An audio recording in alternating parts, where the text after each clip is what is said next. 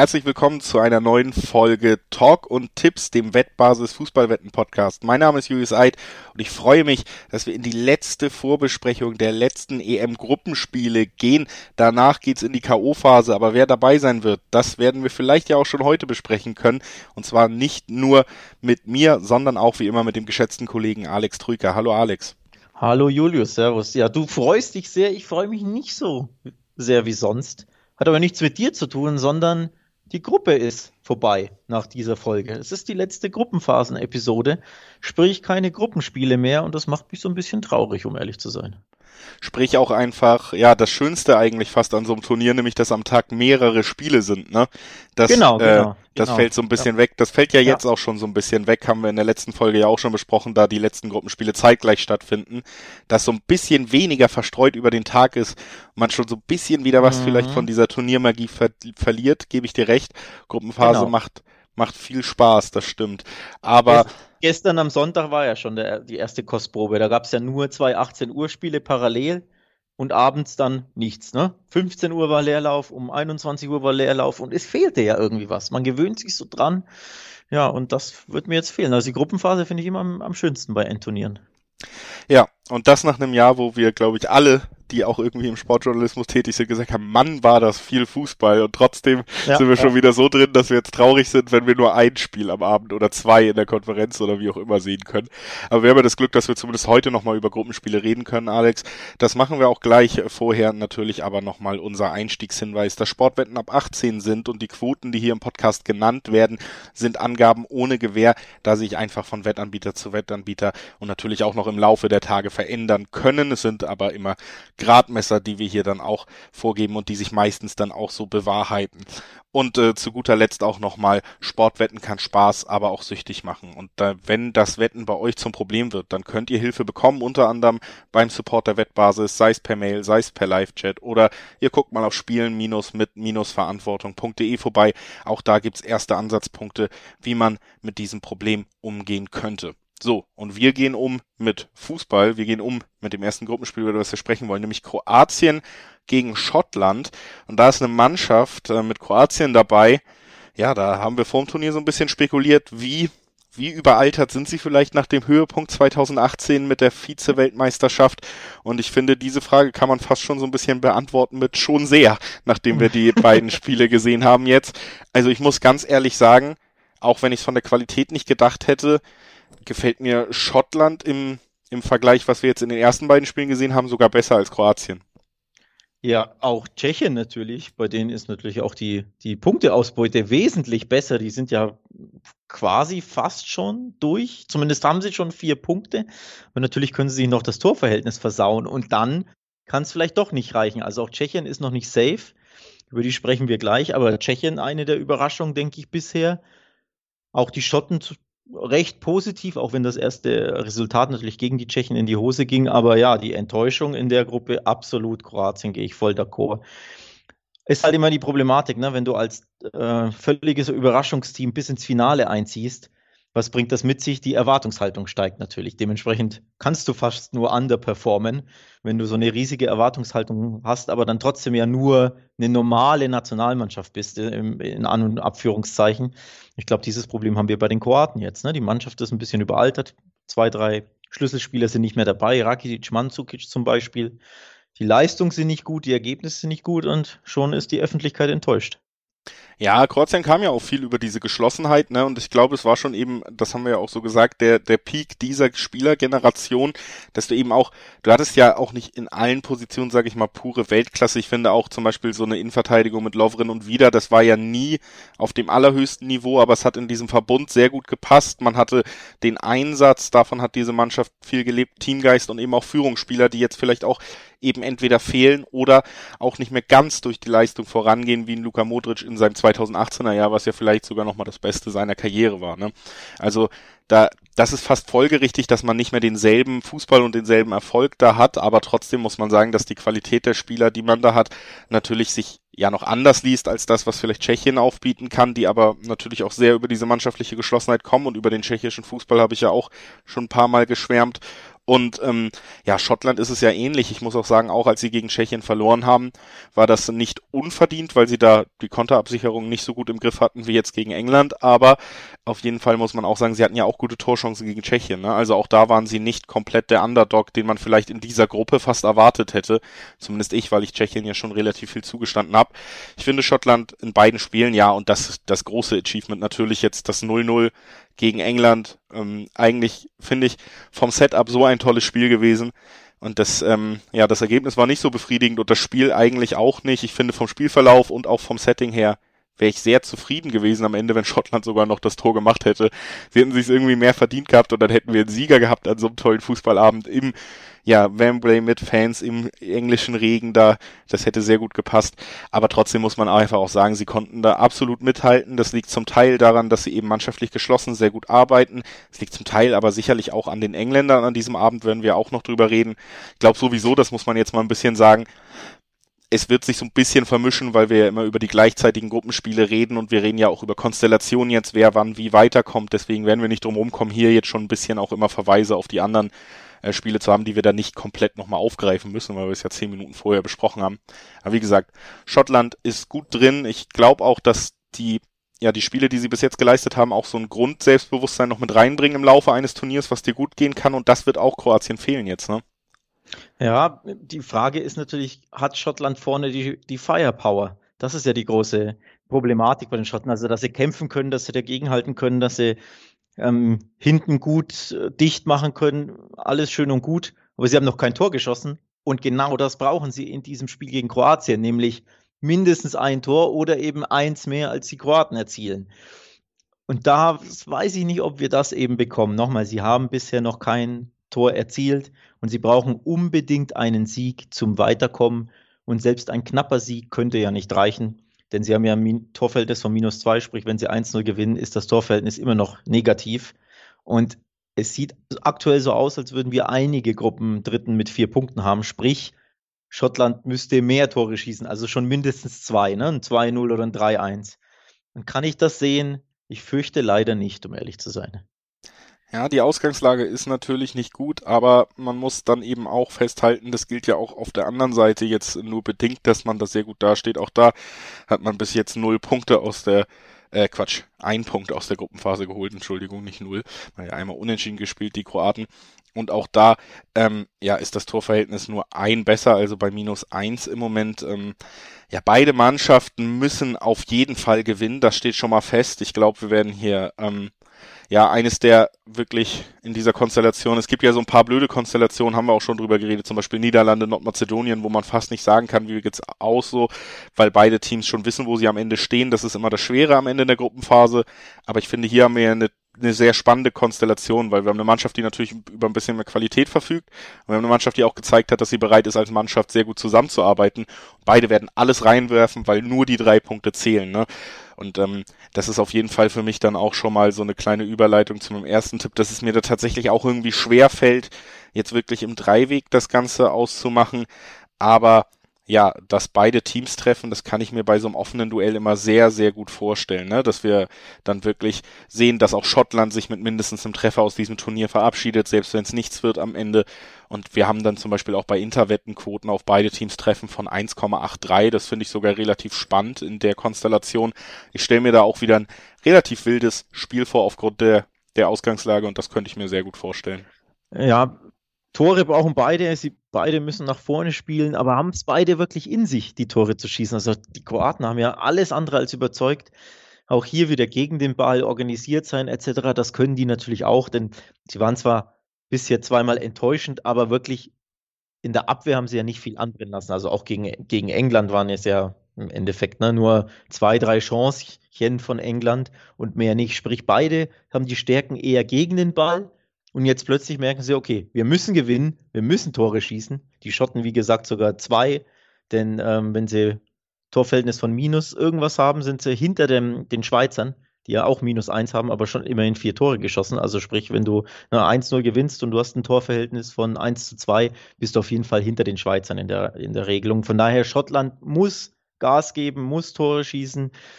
Die Kroaten auch und die Kroaten von den Namen zumindest haben mehr internationale Klasse vorne, ne? mit Kramaric, mit Rebic, Ähm, mit Perisic, der ein recht schönes Tor geschossen hat, wenn auch der Torwart nicht ganz so glücklich aussieht, sah der Tschechen.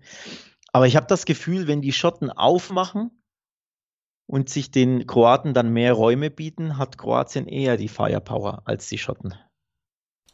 Ja, also ich würde auch sagen, rein von der Qualität draufgeblickt muss man sagen, ist Tschechien hier schon der leichte Favorit, ne? Aber wie gesagt, ich, ich tue mich da so ein bisschen schwer, weil ich Tschechien wirklich, ja, mir auch dieser, dieser Drive Kroatien. bis jetzt, äh, Kroatien, weil mir da auch dieser Drive so ein bisschen gefehlt hat und ich bin dann, ja, tendiere dann auch so ein bisschen dazu, vielleicht zu gucken, wie hat sich die Mannschaft angestellt und das hat mir bei Schottland eben besser gefallen. Wir haben ja 90 Minuten in einem Turniermodus, da da kann auch mal der vermeintliche Underdog dann am Ende gewinnen. Ob's reicht, ist natürlich auch noch die andere Frage. Soweit will ich mich gar nicht aus dem Fenster lehnen, aber wie gesagt, Dreiweg tue ich mich schwer, deswegen gehe ich mal auf Klassiker. Es wird ein offenes Spiel, beide werden ihre Chancen haben und Schottland in drei Spielen, wo sie jeweils ja auch in den ersten zwei schon Chancen hatten, irgendwann werden sie auch ein Tor erzielen in diesem Turnier. Ja, also wenn man auf die Mannschaft setzen möchte, die bisher den besseren Eindruck gemacht hat, sind das die Schotten, da sind wir uns einig. Dann gibt es eine 3,25er Quote bei Interwetten auf den Sieg. Das ist die Höchstquote Stand ähm, heute, Stand jetzt. Das ist schon auch ziemlich lukrativ. Denn nochmal, man kann ja sagen, ja, sie gewinnen 1-0, aber dann scheiden sie aus. Immerhin erhobenen Hauptes, ne, haben endlich ihr Tor geschossen. Ich denke, das ist schon immer eine, eine schöne Sache. Obwohl man Land, auch, auch da jetzt zumindest sagen muss, es gibt ja auch noch in gewissen Gruppen die Konstellation, auch über die wir heute sprechen werden, dass der Gruppendritte nur drei Punkte hat zum Beispiel. Ähm, wenn das kommen könnte, geben, ja. dann würde ja sogar mit schlechtem Torverhältnis die vier Punkte reichen, ne? Ich rechne ehrlich gesagt nicht damit. Ich glaube, wir werden noch ein paar Länder in den anderen Gruppen bekommen, die dann auch vier Punkte haben und ein besseres Torverhältnis. Aber klar, möglich ist es allemal. Aber auch die Schweizer fühlen sich ja mit ihrem Minus eins nicht ganz so wohl. Ne? Und müssen jetzt ein paar Tage warten, um zu sehen, ob sie weiterkommen. Ja, das müssen sie auf jeden Fall. Wir waren ja so ein bisschen äh, bei Enttäuschung, das würde ich als Überleitung nehmen, um zur größten Enttäuschung der modernen Fußballwelt zu kommen, nämlich zur englischen Nationalmannschaft. Äh, ich habe schon im letzten Podcast gesagt, ich nehme es auf, auf jeden Fall sehr persönlich, was da gespielt wird, aber ähm, ist äh, ja bis jetzt zumindest ohne Niederlage durchs Turnier gekommen, mit einem Tor aus zwei Spielen, mit ja der konservativst möglichen Ausrichtung, mit einem brillant besetzten Kader offensiv, ähm, die ich auch nicht mehr nachvollziehen kann, weil sie ja auch nicht erfolgreich ist. Das kommt ja noch dazu. Und ähm, da möchte ich einfach mal damit einsteigen, Alex, um, um mich selber mal zu loben. Im letzten Podcast, als wir über das zweite England-Spiel geredet haben, habe ich gesagt, England muss schon aufpassen, dass sie sich nicht kaputt pragmatisieren. Und dann haben wir das 0-0 gegen Schottland gesehen mit dieser Aufstellung, mit diesen Einwechslungen. Und da ja. würde ich sagen, ich finde das manchmal schon bedenklich, dass man so von außen drauf guckt und nach einem Spiel was sieht, was der Trainer anscheinend nicht sieht, weil genau das ist passiert.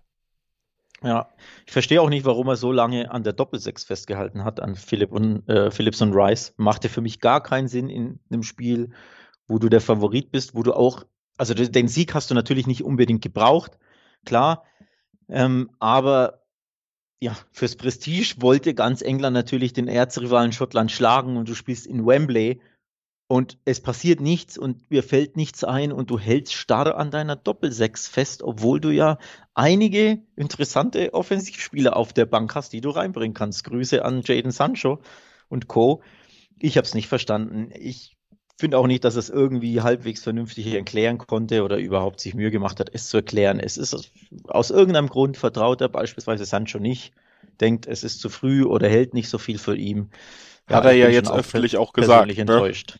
Hat er ja. ja. jetzt auch wirklich gesagt, dass er, er ist realistisch mit dem, was er Sancho zutraut, deswegen spielt mhm. er nicht.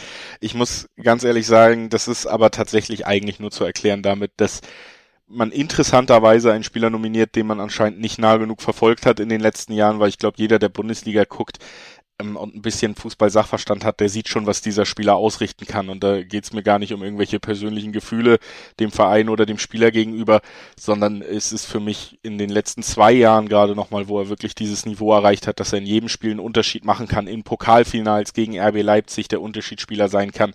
Und wenn du dann da vorne ja auch wieder ja auch so ideenlos bist. Ne? Also wir reden übrigens über England gegen Tschechien. Ich glaube, wir haben den Gegner noch gar nicht erwähnt, weil wir direkt, weil ich direkt in den England-Rand übergegangen bin. Aber da, ich fand auch, dass du offensiv ja keine Ideen hattest, außer dieses ja eigentlich verloren geglaubte Kick and Rush fast, ne? Also der lange Ball auf Foden, der tief startet und dann muss es irgendwie klappen. Phillips macht es manchmal von der Doppelsechs noch die, die Läufe tief.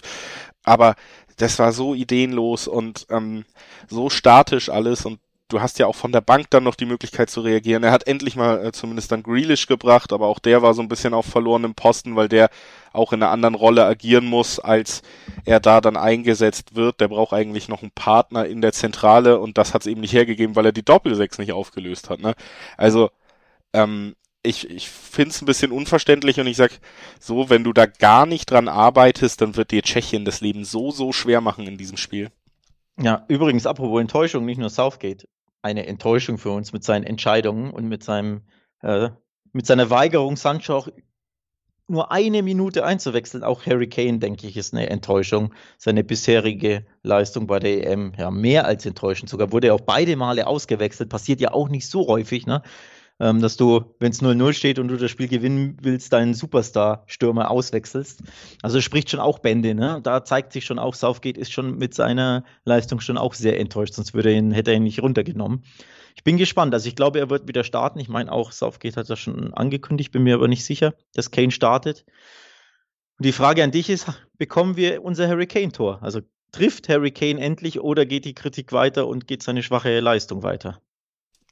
Ja, also England würde ich sagen, auch fürs eigene Selbstverständnis muss ja in diesem Spiel auf jeden Fall Treffer erzielen. Also ich, ich würde den Sieg nicht mal mehr so als hundertprozentig gesetzt sehen. Was man dazu natürlich sagen muss, ist, dass das Unentschieden beiden auf jeden Fall zum Weiterkommen gereicht auch. Das ist die Konstellation. Allerdings, ja, wird, ich glaube auch, wenn man die englische Presse kennt und sonst was, würde das eben den zweiten Platz für England bedeuten, hinter Tschechien, wenn man sich hier unentschieden trennt.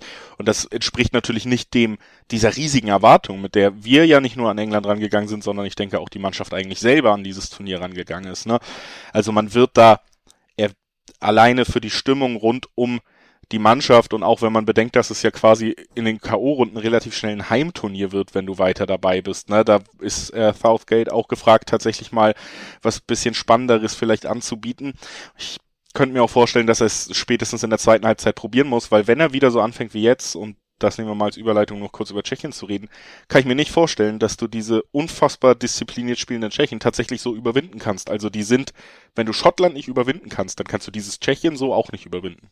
Außer natürlich, du stellst endlich Sancho und Co. auf, also sprich, du löst mal deine Doppelsechs vielleicht von Anfang an auf oder zumindest ab der 60. wenn du merkst, es geht nicht viel voran, ne, und spielst halt einfach ein bisschen, ja, mehr, gehst halt auch mehr Risiko. Also selbst wenn du sagst, die, die Aufstellung ist die gleiche, aber sie spielen ja Risikovermeidungsfußball auch irgendwie. Also ständig mit angezogener Handbremse. Die Frage ist, wird sich das alles ändern?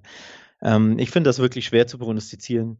Ich würde, es würde mich nicht wundern. Also der Druck ist natürlich groß, jetzt auf Southgate da ne, eine bessere Aufstellung zu liefern und sei es für 25 Minuten Sancho mal reinzubringen. Aber macht er es wirklich? Oder ich bin mir nicht so sicher. Also es würde mich nicht wundern, wenn er, wenn er Sancho erneut nicht einwechselt. Aber seine Äußerungen glaubt, legen das ja auch nahe, ne? Also, dass er ja. jetzt nicht einsieht unbedingt, dass das Kritik ist, die er annehmen genau, muss. Genau, genau, genau. Ich finde das aber spannend, wenn wer glaubt, dass Sancho spielen wird, findet beispielsweise bei Univet ziemlich interessante Wetten vor. Beispielsweise kann man wetten, ob Sancho einen Assist geben wird. Das ist eine interessante Sache. Dazu muss er natürlich erstmal spielen, klar. Aber wer glaubt, dass er spielt, oder natürlich wer bis zum, zur Aufstellung wartet und dann ne, sich die, die Quoten anguckt und die Wetten, da kann man gucken, macht er einen Assist. Ich habe Harry Kane ähm, genannt, auch da bietet Univet eine, eine Torquote an, eine 2,40 gibt es aufs Kane-Tor. Ich persönlich würde mir das ehrlich gesagt wünschen, denn ich habe ihn in meinem Fantasy-Spiel und er holt keine Punkte. Also so ein bisschen wünsche ich mir mehr offensiven Fußball. Ja, der die Engländer, Engländer müssen anfangen. Ich habe den Torschützenkönig aus England getippt überall, also wir, ich hänge auch hinterher. Ich, ich, wir brauchen mal ein gutes England-Spiel, aber wie ja. gesagt, um das nochmal abschließend zu sagen, ich bin sehr, sehr ja, zufrieden, sage ich mal, mit der Leistung der Tschechen und ich glaube nicht, dass wir hier den ganz großen Durchbruch der englischen Nationalmannschaft jetzt erleben können, alleine eben aufgrund des auch nicht äh, so schwachen Gegners, ne, der sicherlich auch und das ist ja auch nochmal die Herangehensweise, eh auch wieder diese Underdog-Rolle annehmen kann, mit dem Wissen, dass der Punkt zum Gruppensieg reicht. Nicht nur zum Weiterkommen, ja, ja, sondern zum Gruppensieg. Absolut. Also für Tschechien gibt es nichts zu gewinnen, hier auf Risiko zu gehen. Gar nichts. Wenn sie null Tore kriegen, sind sie Gruppenerster. Sie brauchen keinen Ball nach vorne spielen, wenn sie das hinkriegen. Ne? Also das ist einfach die Ausgangssituation. Und für Tschechien in dieser Gruppe mit England, mit Kroatien, da den Gruppensieg überhaupt in Aussicht zu haben, das ist das äh, schon ein großer Erfolg. Also ich glaube, da muss man wirklich mit einer enorm defensiven Herangehensweise der Tschechen rechnen, die auch das können, die jetzt nicht daran, glaube ich, komplett scheitern werden und sich übernehmen werden. Deswegen muss ich sagen, rechne ich hier vor allen Dingen mit einem Spiel ohne eine riesige Toranzahl mal wieder. War bis jetzt bei allen englischen Spielen natürlich auch so, aber ich glaube generell, wir werden hier nicht wahnsinnig, wahnsinnig viele Tore sehen. Und da, ja, glaube ich, äh, kann man auf jeden Fall auch mal auf die Over-Under-Wetten schielen. Also glaubst du, die Tschechen halten auch die Null? Sprich, können die ihr Unentschieden ermauern, erkämpfen?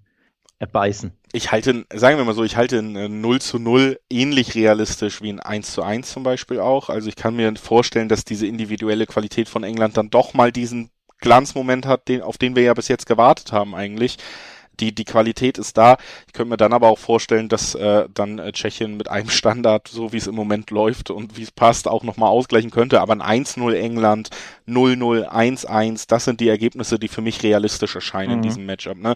Und ja. da wir jetzt hier zwei verschiedene Ausgänge haben, einmal Unentschieden, einmal Sieg, lieber wieder weg vom Dreiweg und sagen unter 2,5. Ja, klingt einleuchtend. Ähm, ich nenne nur noch mal die Quoten für diejenigen, die sich denken, hey, die Tschechen, die haben mich bisher überzeugt. Ich habe Bock auf den Underdog zu setzen. Die Engländer sind schwach und die Engländer müssen, oder was heißt müssen, müssen tun sie nicht. Auch sie, ihnen reicht ja völlig das Unentschieden, aber die Engländer sind eher die, die jetzt den Druck haben, des Favoriten, äh, der Favorit zu sein, was zu liefern, weil sie so schwach waren und die spielen eher aufs Tor, äh, auf den Sieg und werden dann ausgekontert. Da gibt's Quoten von in der Spitze 8,0 auf die Tschechen. Das kann man sich mal überlegen, wenn man ein bisschen was riskieren muss. Also der Schnitt ist bei 57, aber die Topquote von 8-0 bietet Bet365 aktuell an. Das, wie gesagt, wer das Risiko mag oder wer von den Tschechen überzeugt ist, der kann sich das überlegen. Und äh, Grundregel nochmal auch hier im Podcast natürlich auch die doppelte Chance ist dann meistens nicht unattraktiv, ne? Weil dann so hast du eben es. das genau. Unentschieden, was ich für sehr gut wahrscheinlich halte, eben auch noch drin und die Quote weiterhin ganz spannend. Also das ist auch natürlich immer eine Möglichkeit. Wir ähm, gehen jetzt in die nächste Gruppe, über die wir sprechen wollen und da sprechen wir zuerst über das Spiel zwischen Schweden und Polen. Das heißt über den ersten der Gruppe E gegen den letzten der Gruppe E. Man könnte auch sagen Schweden gegen Lewandowski, weil viel weiter geht die Spielidee der Polen tatsächlich selten und äh, gegen Spanien hat es tatsächlich funktioniert. Ne? Also, du bist ja heute sehr kritisch unterwegs. Kein, kein gutes Blatt lässt du hier an den. Ja, das ist, äh, das ist immer der Negativpunkt, wenn du so viel Fußball guckst und da sind so viele Enttäuschungen auch bei und so, wenn du einfach auch beruflich gezwungen bist, sehr viele Spiele über 90 Minuten zu gucken, die nicht gut sind, dann nehme ich immer so eine gewisse Grundaggression mit rein. ähm, deswegen, und Polen, wie gesagt, eigentlich rotes Tuch für mich seit, seit der WM 2018 schon, haben wir ja auch schon mal angeschlagen, weil ich du sie da schon. Ja, ja, das hast du jetzt auch schon gen zur Genüge erwähnt, aber du könntest sie auch mal loben. Sie haben ein 1-1 gegen Spanien geholt. Das ist grundsätzlich schon mal ein tolles Ergebnis für Polen und sogar nach Rückstand in einem Auswärtsspiel.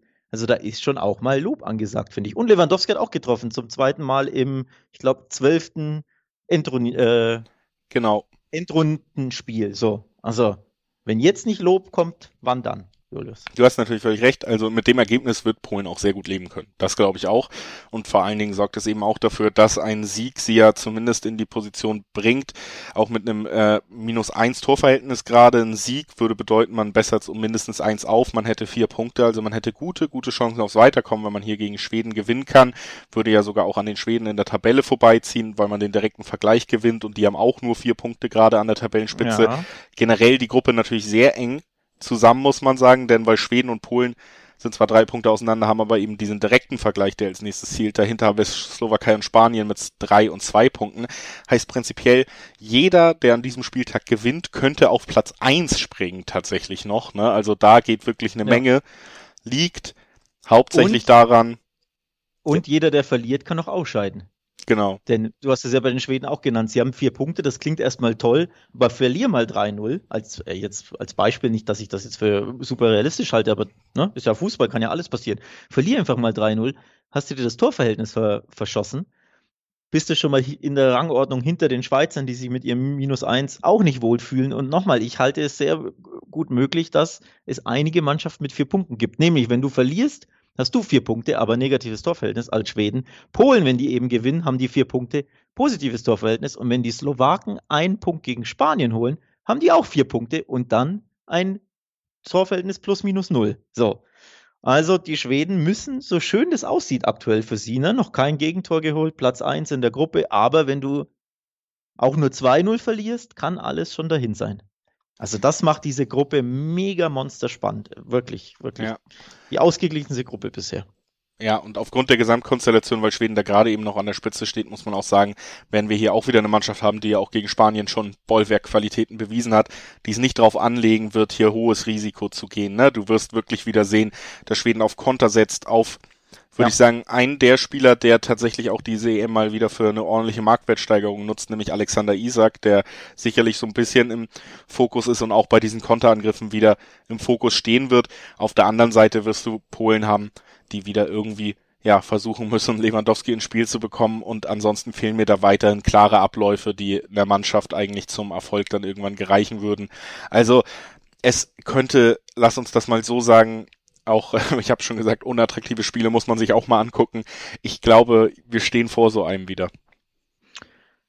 Ja, liegt natürlich an den Schweden, ganz ehrlich. Also sie haben gegen die Spanier typisch schwedisch gespielt, so kennt man sie, ist sich ihr Null äh, ähm, ermauert mit Zwei Torschossen hatten sie, die waren monstergroß, also von daher eigentlich alles richtig gemacht. Das Ergebnis war das Richtige und sie hätten ja sogar gewinnen können, aber ansehnlich war es ja nicht. Also 15 Prozent Ballbesitz, um Gottes Willen. Also da ein Negativrekord äh, aufgestellt.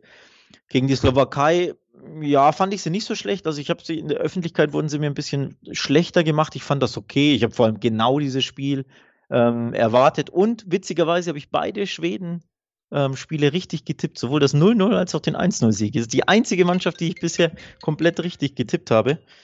Ähm, von daher, ja, was ich jetzt erwarte, ist ähnlich wie du auch, ähnliche Herangehensweise wie gegen die Slowakei. Nicht ganz so defensiv wie, gegen die, wie gegen die Spanier, aber wenig Risiko. Sie wissen, dass Unentschieden reicht. Ihnen lass die Polen mal machen. Und dann kann sich alles ergeben. Also natürlich, äh, Konter werden sie, da werden sie sich Hoffnung machen, Standard durch Forsberg etc.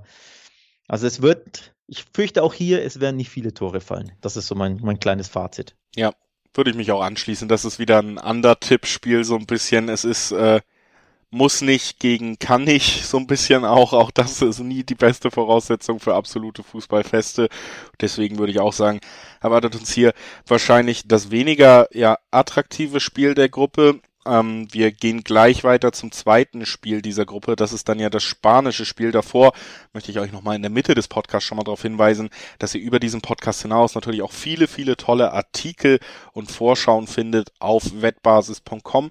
Zum kommenden Spiel, über das wir jetzt sprechen werden, nämlich Slowakei gegen Spanien, hat sich auch sogar der Großmeister Alex Trujka nochmal herabgegeben und die Vorschau geschrieben. Da könnt ihr auch reinlesen nochmal, wie er das in Schriftform begründet, was er da erwartet. Aber wir haben ja das große Privileg, ihn direkt hier zu haben.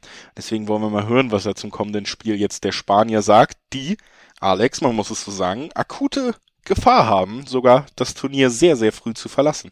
Ja, ähm, wo fange ich an? Ich bin persönlich ein bisschen enttäuscht. Also das 0-0 gegen Schweden habe ich so prognostiziert, weil nochmal, man wusste, Schweden wird mauern und man wusste, die Vorbereitung der Spanier war sehr suboptimal aufgrund der Covid-Situation. Das hat mich nicht überrascht. Sie haben erstaunlich gut gespielt.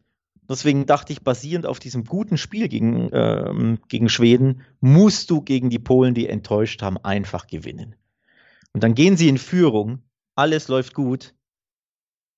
Und dann gehen sie mit dem 1-1 raus, ja. Das ist, also ich bin extrem enttäuscht von den, von den Spaniern, zumindest aufgrund dieses Ergebnisses. Sie hätten wieder den Sieg denke ich, verdient gehabt. Sie haben eine Monsterchance durch den Elfmeter verschossen. Wobei der Nachschuss ja fast die größere Chance ist des Elfmeters. So paradox das klingt.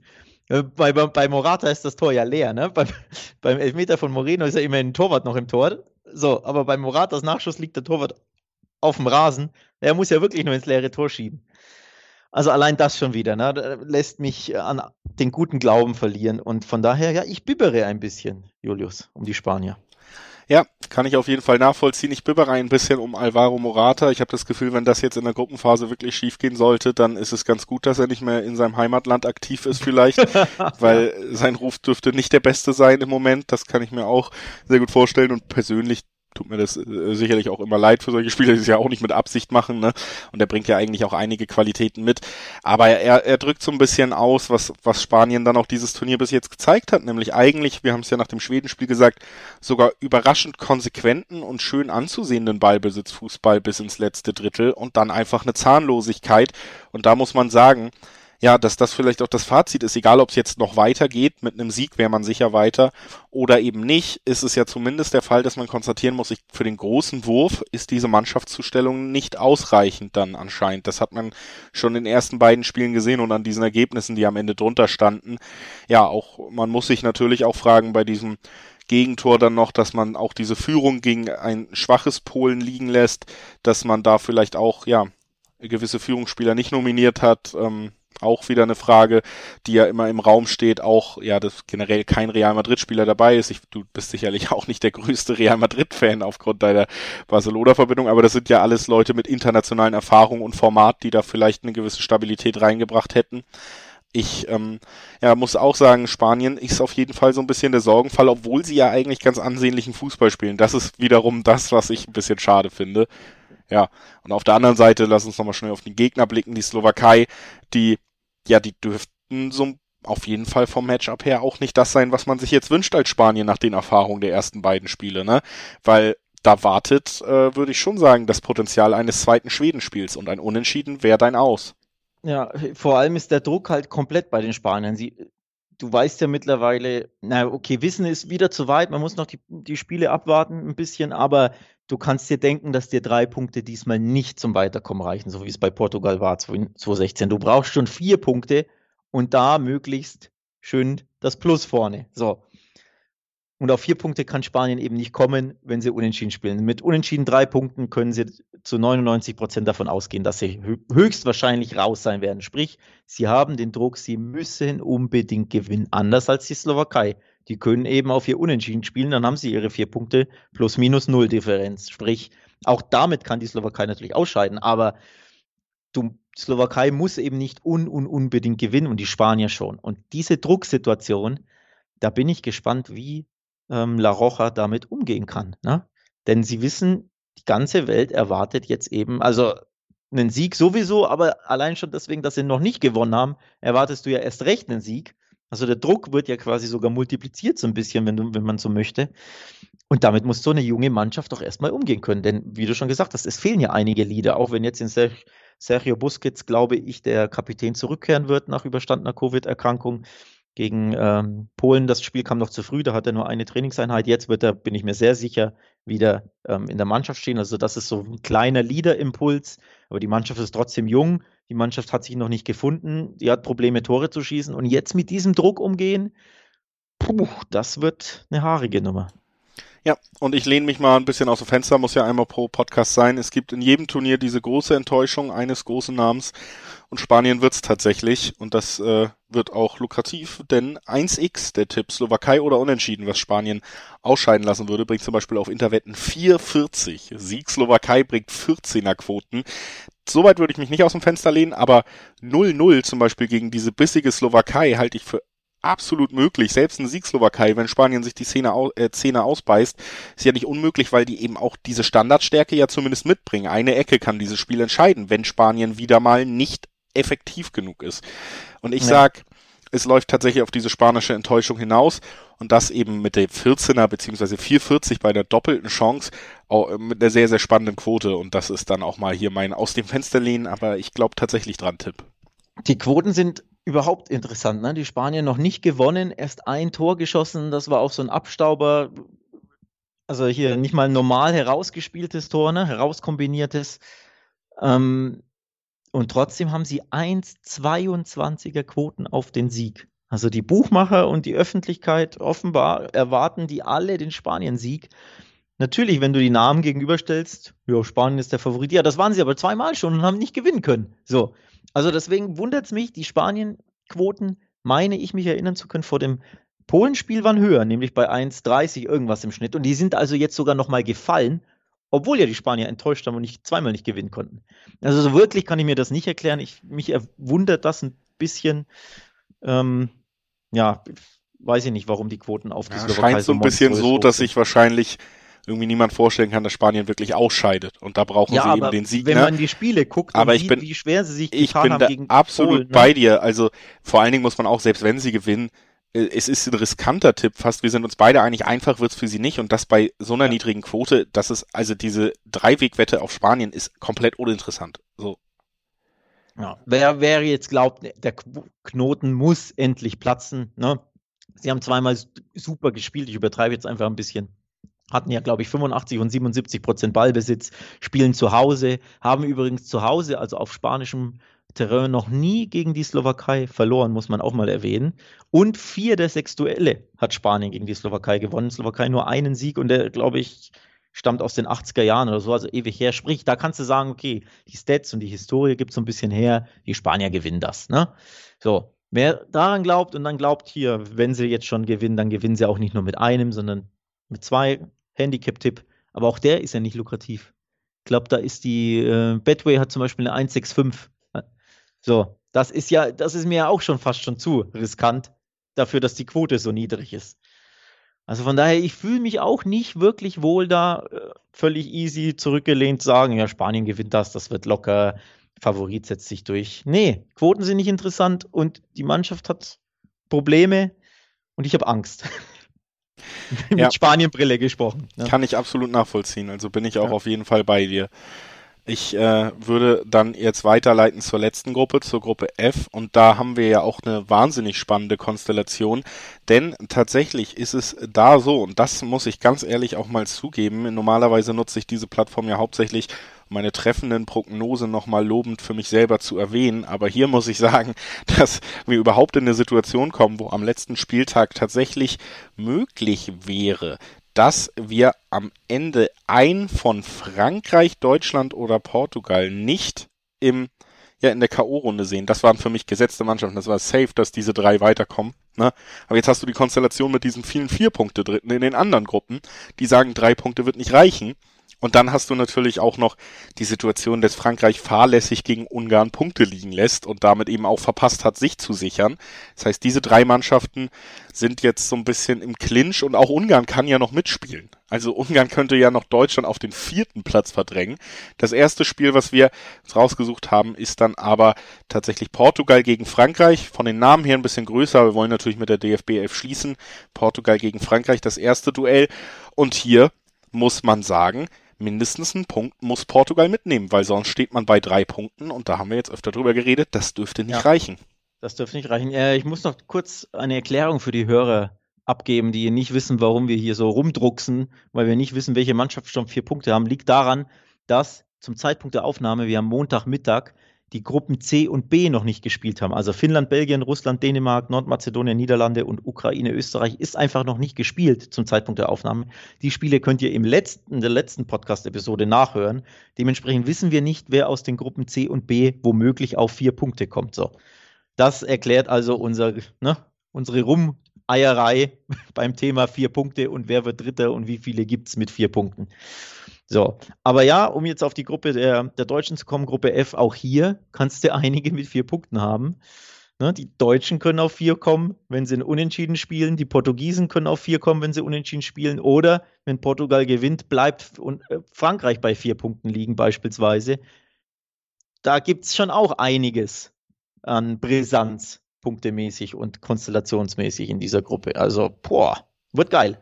Ja, und das ist natürlich äh, wirklich eine tolle Ausgangssituation für Duelle wie Portugal-Frankreich, dass es auch wirklich noch um was geht. Ich erinnere mich an die WM 2018, da hatten wir dann das schönste Spiel der Vorrunde vielleicht damals, nämlich England-Belgien, als es um gar nichts mehr ging.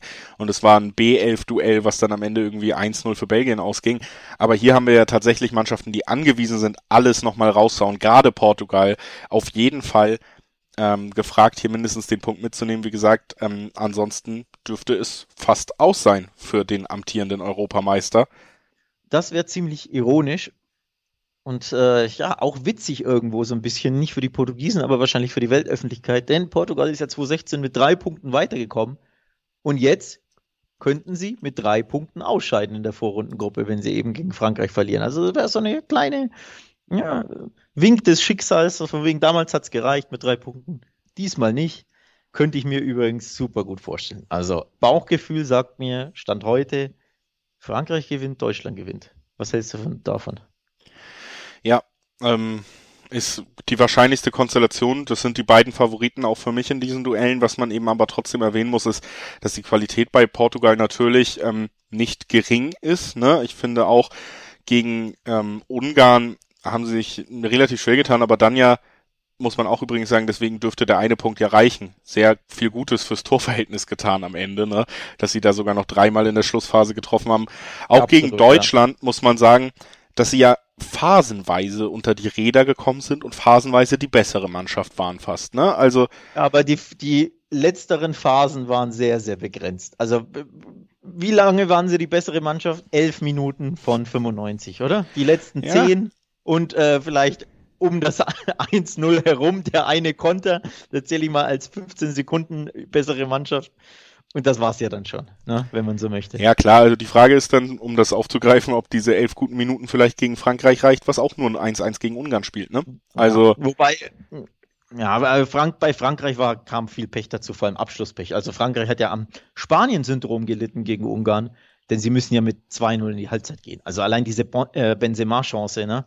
Warum er da nicht einfach schiebt, sondern irgendwie säbelt da über den Ball, will ihn, was weiß ich, wohin dreschen, anstatt einfach abgezockt ein bisschen ins, ins Tor zu schieben.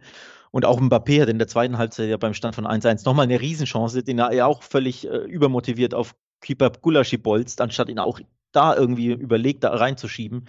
Also Frankreich hatte genug Chancen zu gewinnen. Von daher, die Franzosen wissen natürlich, ihnen reicht das unentschieden. Dann haben sie fünf Punkte, mit fünf Punkten bist du auf jeden Fall safe. Und da sind wir beim Thema, gibt es vielleicht eine Absprache? Ich würde das überhaupt nicht ausschließen. Also ich glaube, Frankreich ist die bessere Mannschaft grundsätzlich, weil mich Portugal einfach defensiv so enttäuscht hat gegen Deutschland. Die waren teilweise ja wirklich vogelwild. Aber die beiden wissen halt, einigen wir uns auf ein Unentschieden, dann sieht schon gut aus. Denn mit einem Unentschieden bleibt Portugals Torverhältnis positiv, ne? Plus eins. Franzosen wissen, mit fünf Punkten sind wir safe. Gibt es da eine Absprache? Mich würde es nicht wundern. Frankreich gambelt dann natürlich aber und verzichtet sozusagen wahrscheinlich auf Platz 1, wenn du sagst, Deutschland gewinnt wahrscheinlich gegen Ungarn. Ne? Ja, vor allen Dingen muss man auch sagen, nicht mal nur Absprache, das haben wir auch in einem anderen Podcast in dem letzten Jahr schon besprochen, diese Konstellation, ohne dass man drüber abspricht, wirklich, sind ja bei beiden Teams verankert. Das ist dasselbe, wie wenn wir sagen, Schweden weiß, sie müssen einfach nur die Null halten oder Tschechien, ne? Also, das bestimmt natürlich auch die Herangehensweise der Trainer, der Spieler und da wird man hier nicht alles so in die Waagschale werfen. Also es ist tatsächlich auch vorstellbar, dass wir hier sehr vorsichtige Abwehrketten sehen. Das Ding ist natürlich, dass Frankreich das sehr gut kann und Portugal noch nicht so bewiesen ja. hat, dass sie das so gut können. Ne? Und dann hat Frankreich auf der anderen Seite auch noch die Qualität. Also für Portugal ist es ist eine defensive Herangehensweise schon ein Spiel mit dem Feuer, weil du dich auf den Mannschaftsteil verlässt, der deutlich schwächer ist als der Offensive. Und ähm, deswegen tendiere ich hier tatsächlich auch zum Frankreich-Sieg am Ende, weil diese Matchups jeweils ja so ein bisschen unglücklich auch für Portugal sind. Ne? Sie haben eine ganz gute Offensive, die ist aber nicht so herausragend eingespielt, das sehen wir wieder. Und die trifft auf eine unfassbar disziplinierte Defensive des Weltmeisters. Da werden sie sich schwer tun. Auf der anderen Seite hast du qualitativ die beste Offensive der Welt gegen eine Abwehr, die schon gegen Deutschland ohne Mittelstürmer teilweise wirklich geschwommen ist. Also ähm, ja, das Matchup ist, ist blöd für Portugal, ne?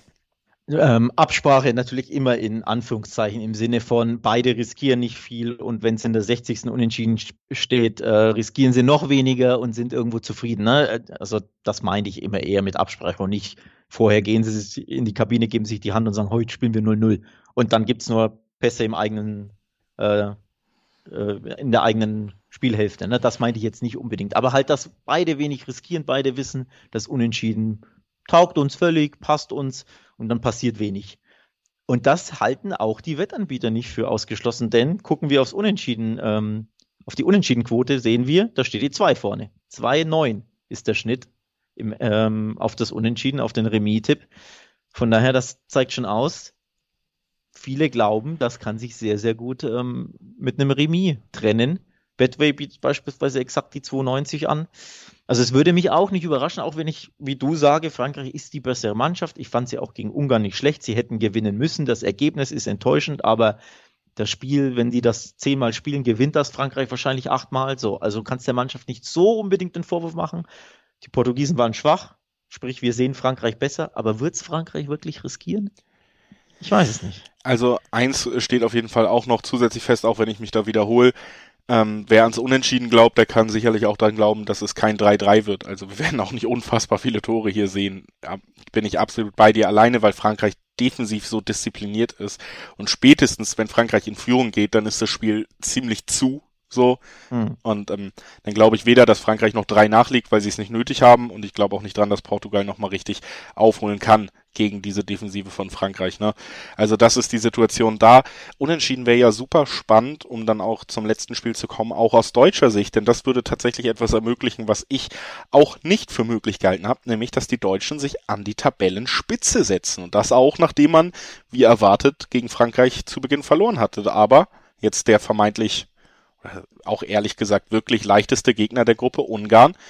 Drei Punkte, dann ist man bei sechs Punkten, sowieso eine sehr gute Ausgangssituation. Man hat auch gegen Portugal gewonnen. Selbst wenn die drei Punkte holen, wäre man mit den sechs Punkten im direkten Vergleich vor Portugal. Genau. Und Frankreich hätte dann ja keine drei Punkte geholt, wäre also hinten. Also es ähm, gibt zwei Situationen. Ein Sieg von Deutschland und das Portugal-Spiel geht unentschieden oder für Portugal aus. Deutschland ist Gruppenerster. Ja. Das äh, ja, muss das, getan das, werden. Das, das ist der Vorteil des Frankreich-Resultates gegen Ungarn. Der Nachteil ist, die Ungarn können an dir vorbeiziehen. Wenn Ungarn gewinnt, ist Deutschland raus. Das ist der Nachteil dieses äh, 1 zu 1 äh, Remis in, in, Budapest. Also es hat einen Vorteil, du kannst die Gruppe wieder gewinnen, du kannst hoch rau, hinaus, aber du kannst auch tiefer fallen als zuvor, weil einfach Ungarn jetzt noch äh, eine Lebenschance hat. Also Hoffnung und Gefahr halten sich so ein bisschen die Waage, ne?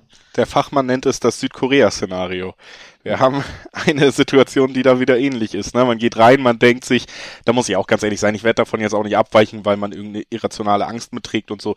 Deutschland ist hier der klare Favorit, aber sicherlich, wenn das Ding nach hinten losgeht, dann kannst du nach 2018 direkt als Jogi Löw dir zum Abschied nochmal das zweite Vorrunden aus in Folge anheften. Ne? Also das äh, wäre natürlich das Horrorszenario schlechthin als Gruppenletzter hinter Ungarn rauszufliegen in dieser Gruppe. Da hat, glaube ich, niemand drauf spekuliert. Und es ist zumindest im Bereich des rechnerisch Möglichen. Das müssen wir erwähnen. So. Aber trotzdem muss ich auch sagen, dass Deutschland mir vom Frankreich zum Portugal-Spiel nicht nur, weil der Gegner schlechter verteidigt hat, sondern auch von der Art, wie sie es ausgespielt haben, schon mal deutlich besser äh, deutlich, deutlich besser gefallen hat. Die Position, die Kroos und Gündogan so ein bisschen als Dreh- und Angelpunkt gehalten haben, waren viel besser auf dem Feld verteilt. Du hattest sie höher in Action als im Spiel gegen Frankreich und da gehören beide hin. Da waren wir uns ja auch einig, dass wir hier eher Achter haben, die auch ein bisschen interagieren wollen und keine zwei Doppelsechser wirklich. Das wäre eher eine Kimmich-Position, den du jetzt wieder rechts eingesetzt hast. Und dann hast du natürlich, können wir auch natürlich kurz erwähnen, äh, endlich die Außen gut ins Spiel gebracht, allen voran natürlich Robin Gosens. Ja, ähm, klär uns mal auf, wie ist denn die Situation bei den Deutschen, die personelle? Da habe ich gehört, Hummels hat irgendwie was, Müller hat was, Ilkay Gündogan ein bisschen Probleme. Ja, Gibt's, also sind die, sind die alle auf der Kippe oder verletzt sind, sogar? Äh, oder? Natürlich drei wichtige Spieler, die dann am Montag heute auch nicht am Mannschaftstraining teilnehmen werden, zwei Tage vor dem Duell gegen Ungarn. Wir haben bei Hummels eine Patellasehnenreizung, er wurde ja ausgewechselt, deshalb auch. Löw hat sich schon optimistisch da geäußert, aber wir haben heute die Info, er trainiert nicht mit und es steht nicht fest, ob sie fit sind rechtzeitig zum Spiel. So. Das gilt übrigens für alle Namen, die du gerade auch genau. genannt hast. Und da sind das wir beim Thema, du bist der Riesenfavorit. Und wenn dir diese drei absoluten Stützen fehlen sollten oder angeschlagen sind, also nicht in Topform, tja, wird es vielleicht doch nicht ganz so leicht, wenn du, weil ne, eine eingespielte Mannschaft plötzlich auf in dem im schlechtesten Fall drei Schlüsselpositionen umstellen, also ja wirklich in jedem Mannschaftsteil eine, Innenverteidigung, Mittelfeld und, und Sturm. Ja, kann. Also sollten alle losgehen. drei fehlen, fehlen wahrscheinlich auch wirklich die drei Fixpunkte jeweils des Mannschaftsteils. Ja. Natürlich kannst du Toni Kroos noch als weiteren Führungsspieler nennen, aber ansonsten hast du mit Ilkay Gündogan vielleicht den gestandensten Mittelfeldspieler mit der größten internationalen Erfahrung, mit der besten Saison auch. Und dann hast du natürlich mit Hummels und Müller, die hast du extra deswegen zurückgeholt jeweils, um diese Mannschaftsteile wieder zu ordnen. Ne? Gerade offensiv ist es ja bei Deutschland eh immer noch so ein bisschen schwierig. Wenn dann Müller auch noch, was werden wir dann sehen? Vielleicht ein Werner-Start oder Havertz ein bisschen zurückgezogen dafür oder vielleicht sehen wir tatsächlich mal Leroy Sané nicht nur vier Minuten, wäre ja auch eine Möglichkeit, auf der Situ ähm, so zu reagieren. Aber das also wenn wir jetzt eben, wie gesagt, bei gerade bei äh, Gündogan und Müller sind wir nicht auf dem Laufenden so wirklich. Ne? Zu Hummels gab es ja die optimistische Aussage, aber da haben wir jetzt nur diese Infos. Das wäre schon ein herber Schlag. Aber ich muss ganz ehrlich sagen, die, das Fazit muss man dann auch so knallhart ziehen. Es ist trotzdem noch dann eben nicht Frankreich und Portugal in diesem entscheidenden Spiel, sondern Ungarn. Und das ist die Probe auch dann, durch die du durch musst, wenn du verdienen willst, in die K.O.-Runde einzuziehen in so einem Turnier. Ne? Und ich, das hört sich so ein bisschen phrasenmäßig an, aber ich muss auch sagen, dass Ungarn, ja, das ist auch nicht der Underdog, wo ich jetzt das Gefühl habe, die können noch mal wirklich krass überraschen. Wir haben schon gesehen, was sie können. Sie werden versuchen, die Konter zu schicken hinter die letzte Reihe. Das dürfte ja Deutschland mit der Fünferkette aber sogar tatsächlich ganz gut abfangen können, so wie sie es zumindest gegen Frankreich auch probiert haben und wie sie es auch gegen Portugal probiert haben. Und ansonsten finde ich es recht inspirationslos der beste Spieler vielleicht ja auch hinten mit, mit Orban hat sich auch schon die ein, zwei Ausrutscher geleistet, die man auch immer aus der Liga schon von ihm kennt. Auch das ist nicht der unfehlbare Spieler, den sie da defensiv haben. Und ich glaube auch mit dem Schwung aus dem Portugal-Spiel jetzt wird Deutschland hier am Ende den Sieg davontragen können, unabhängig vom Personal. Ja. Der große Vorteil ist für die Deutschen, sie spielen erneut in München. Also wenn sie in Ungarn spielen müssten, in diesem ausverkauften Hexenkessel in Budapest, sehe, finde ich die Sache ganz anders aus. Da hätte ich wirklich ein bisschen Bauchgrummel, denn man hat ja gesehen, Portugal hat sich 85 Minuten brutal schwer getan. Frankreich hat sich schwer getan, nur ein Unentschieden gespielt. Das wäre, finde ich, eine ganz andere Sache. Wenn du wirklich ein komplettes Auswärtsspiel hast und die Mannschaft wird da vom nicht nur 12. Mann, sondern gefühlt vom 13. bis 15. Mann angetrieben puh, dann hätte ich, ähm, ja, dann könnte ich mir eher den Deutschland-Ausrutscher dann wirklich vorstellen. Aber zu Hause in München, nachdem du Portugal so an die Wand gespielt hast und dir dermaßen Selbstvertrauen geholt hast, also ich glaube, da ist wirklich das Faustpfand ist, dass Deutschland ein Heimspiel hat und Ungarn eben erstmal keines. Und das wird, glaube ich, ähm, zumindest bei Ungarn einige Prozent wegnehmen, denn die werden wirklich getragen von ihrem Publikum. Das sollte man, finde ich, nicht unterschätzen. Das ist jetzt nicht der Fall. Und ich glaube, deswegen sind die Quoten für mich tatsächlich halbwegs sogar verständlich, denn sie sind auf Deutschland enorm niedrig. Die, die ich, ich, glaube sogar die niedrigsten, die, an die ich mich erinnern kann bei dem Turnier bisher. 1,19er Schnitt auf den mhm. Heimsieg Deutschland. Das ist schon extrem wenig. Und mein Bauchgefühl, unabhängig von den Quoten, war, bevor wir aufgenommen haben, ich gucke aufs, aufs Handicap, weil ich glaube, Deutschland gewinnt mit zwei Tonnen Unterschied. Und dementsprechend, jetzt muss man es ja fast schon machen, weil alles andere sehr unlukrativ ist. Und da kommen wir dann auch bei einer 1,50 im Schnitt raus. Also ist, ja, 888 Sport hat eine 1,84, ähm, äh, sorry, 1,48 im Schnitt. Das ist schon nicht so toll. Betway 1,53, also es pendelt sich bei 1,50 ein. Ist das angemessen, Julius? Ich glaube schon, oder? Die Quoten. Ja, für, für Handicap muss ich sagen, finde ich es tatsächlich wieder fast ein bisschen zu niedrig. Um, ja? Ne? Also, okay. weil, weil Handicap-Wetten das ist ja immer dieses Ding, auch wenn du 1-0 ja, gegen eine harmlose Mannschaft fühlst und dann hörst du halt auf zu spielen, das kannst du ja immer mal haben. Ja, ja und Aber, vor allem, wir haben ja gesehen, wie eng dieses Turnier überhaupt ist. Also ja. es gab ja sehr, sehr wenige Spiele, die einfach klar geendet haben. Ich weiß gar nicht, ob es, waren es überhaupt drei oder vier? Ansonsten ja immer sehr, sehr, sehr, sehr enge Spiele. Von daher, ja, gehe ich, geh ich irgendwo d'accord ein bisschen. Verstehe ich ein bisschen riskant. Was man natürlich gucken könnte, wäre, beide Teams treffen Nein, wenn wir sagen, einfach es gibt einen zu Null Sieg von Deutschland zumindest, ne, dass sie die Konterabsicherung hinbekommen gegen, gegen Ungarn, viel mehr ist da ja nicht. Dann wären man dabei 1,6er, 1,7er Quoten, Interwetten zum Beispiel 1,63 auf beide Teams treffen Nein. Das wäre natürlich auch eine Möglichkeit, wo man eine ordentliche Quote kriegt, ohne dass man jetzt sagen muss, die Unterschiede im Ergebnis werden riesig. Das könnte ich mir auch vorstellen, dass man da am Ende das Ding halt jetzt, auch gerade wenn ein paar Spieler angeschlagen sind, eher souverän runterspielt. Ne? Und dann vielleicht tatsächlich sehen wir ein 1-0 oder so. Ich glaube auch. Muss, man muss halt mit einkalkulieren, die Ungarn müssen halt gewinnen. Also sie haben jetzt zweimal rigoros verteidigt, leidenschaftlich, Laufstärke, alles super gegen den Ball gestaffelt, teilweise mit acht Mann im Strafraum. Aber das reicht halt jetzt nicht mehr. Die haben nur einen Punkt sie müssen gewinnen. Sie müssen auf vier Punkte kommen. Und auch dann wird es ja aufgrund der Tor, des Torverhältnisses wahrscheinlich nicht mehr reichen. Also selbst ein 1-0-Sieg Ungarn, dann hast du minus zwei. Da weißt du ja höchstwahrscheinlich, das reicht nicht. Sprich, du musst angreifen und Tore schießen. Das heißt, Gnabry und Co. haben Platz ohne Ende. Gosens hat Platz ohne Ende, den Weißer zu nutzen, wie man gesehen hat. Und deswegen neige ich dazu zu sagen, ja, Deutschland gewinnt das mit Vielleicht sogar zwei Toren Unterschied. Also Handicap dann nochmal on top, ja. ne? Plus, statt plus eins, äh, minus eins, minus zwei. Klar ist auch, wenn du diese, den Handicap-Sieg gegen Portugal schaffst, kannst du ihn durchaus auch gegen Ungarn schaffen. Ne? Also das ist auch so, ja.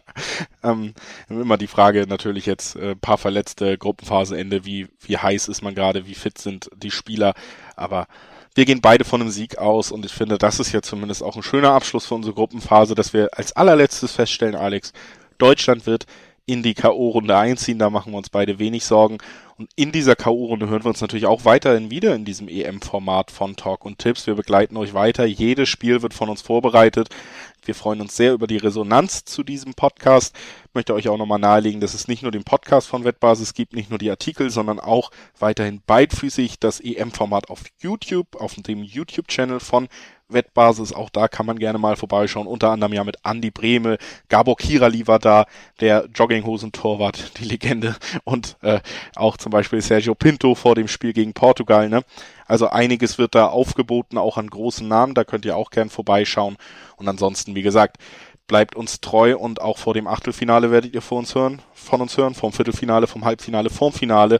Wir freuen uns wirklich äh, sehr darauf, das weiter zu begleiten und hoffen, äh, dass es euch auch weiterhin Spaß macht. Wenn das so ist oder wenn es nicht so ist und ihr es loswerden wollt, könnt ihr uns auch schreiben.